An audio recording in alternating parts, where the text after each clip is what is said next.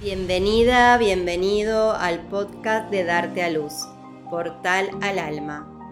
Hola, soy Analía Emanuele, fundadora de Darte a Luz, un espacio para transformar tu vida y vivir en paz.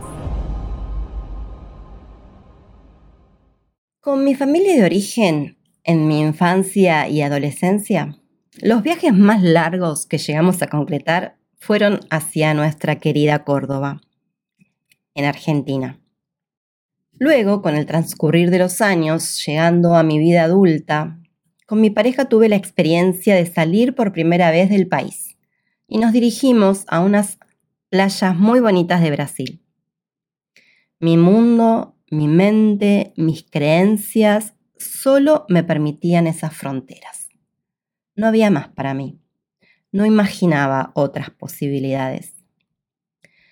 Habíamos vivido siempre con lo necesario, cuidando el dinero, ahorrando para tener esos hermosos y bendecidos 15 días de vacaciones al año. Y en mi mente no cabía la posibilidad de cruzar el Océano Atlántico y llegar a Europa. Un día, a mi pareja de entonces le ofrecieron ir a trabajar por una semana a París, Francia. Y en ese paquete iba incluida yo. Me cubrían el hotel, solo tenía que pagar el transporte. No sé cómo, pero pudimos pagar mi viaje. En ese momento teníamos una hija, la mayor de mis hijas, que tenía tres años por entonces.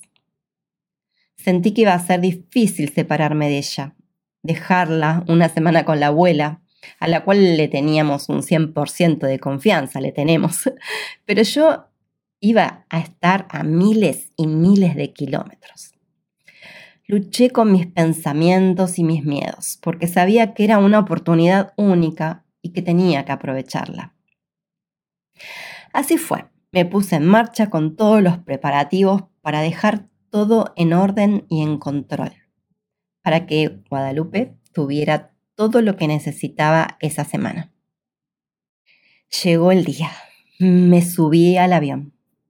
Recuerdo haberme sentado en la butaca del avión y comenzar a experimentar algo muy extraño.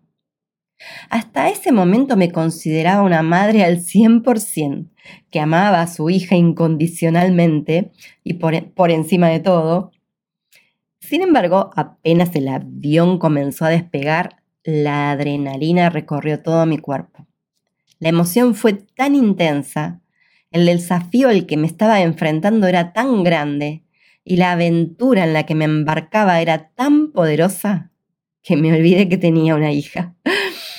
Me transformé en una mujer libre, lista, preparada y abierta a recibir lo que este viaje tenía para mí me atraía mucho saber que iba a recorrer París, conocer museos. El arte significaba mucho para mí en ese entonces. La atracción principal sería caminar y descubrir todos los barrios de París. El avión arribó. Estaba muy emocionada. Y nos subimos a un taxi rumbo al hotel. Rápidamente salimos a tomar un tren que nos llevaba a conocer lo primero que suponíamos había que hacer, visitar la Torre Eiffel. Mi mente me repetía todos los pensamientos que me habían alejado de abrirme a esa experiencia. Como por ejemplo, es solo una torre de lata, las sierras cordobesas son mil veces más bellas, la masa va para un lado y todos la seguimos, vos no sos la masa. Todas estas frases se agolpaban en mi mente. Recuerdo que ese subte lleno con personas que me resultaban bastante diferentes, un idioma que no manejaba, aromas intensos, música por todas partes, incluso hasta el mismísimo tren era toda una novedad para mí. Bien distinto a los que recorren mi país, Argentina. Todo eso llamaba mi atención. Sin embargo, en un instante sucedió algo mágico y sorprendente para mí. Miré por la ventanilla y frente a mí vi la Torre Eiffel. No pude evitar ponerme a llorar. Empecé a llorar como una niña.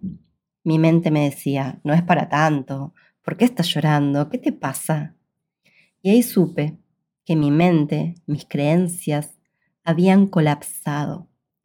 Algo que jamás había entrado en mi imaginación estaba siendo experimentado por mí misma en ese instante. Estaba en París, no había duda. La torre me lo puso de frente. Analía, estás en Europa, en Europa. Había llegado a un punto que jamás hubiera soñado. Y sin soñarlo estaba ahí. Por eso el shock fue tan grande. Mi mente comenzó a expandirse. Empecé a comprender y a interpretar las cosas desde otro lugar. Bajamos del tren. Comenzamos a caminar para apropiarnos de todas las experiencias típicas del lugar la baguette, la cervecita, la hermosa vista. Estábamos en un lugar que representaba algo inalcanzable y en ese instante comprendí, y en ese instante comprendí cuántas limitaciones nos autoimponemos por miedo, por condicionamientos, porque era algo de lo que en la familia no se hablaba, algo que no estaba permitido, algo que no estaba habilitado. Supe entonces que tenía que comenzar a trabajar en mi mente. Supe que mis creencias me estaban manteniendo dentro de un frasquito, cómoda, segura, pero me estaban impidiendo conocer el mundo. Y cuando digo conocer el mundo, no hablo solo de viajar subidos a un avión, recorrer distintas ciudades y países, lo cual no discuto que es sumamente gratificante y expansivo, sino de viajar más allá de los límites de nuestras creencias y condicionamientos culturales, familiares, políticos y económicos. Esta experiencia me mostró que podía lograr lo que me propusiera en la vida. Esta experiencia me dio permiso a atreverme a recorrer lo desconocido. Irrumpió en mi cabeza para mostrarme que había mucho más allá de mis cuatro paredes. Seguramente tuviste o tenés alguna experiencia semejante en donde la vida te pone frente a alguna situación nueva y te da la posibilidad de elegir qué hacer con ella. Tomarla o dejarla. Crecer o quedarte con esa zona de confort. Cuestionar o conformarte. Hoy te pregunto, ¿Estás listo? ¿Estás lista para salir de los límites de las cuatro paredes de tu mente? ¿Sos consciente de la relevancia de tu sistema de creencias? ¿Te das cuenta cómo una creencia puede reducir tu vida, tus experiencias, tus aprendizajes? Ojalá que sí, ojalá que te des cuenta, ojalá que interpeles a cada una de tus creencias Ojalá vayas más profundo para liberar tu mente limitante y abrir tu conciencia a nuevas experiencias, expandir tus horizontes mentales, emocionales, expandirte, vivir la vida de tus sueños. Gracias por llegar hasta acá.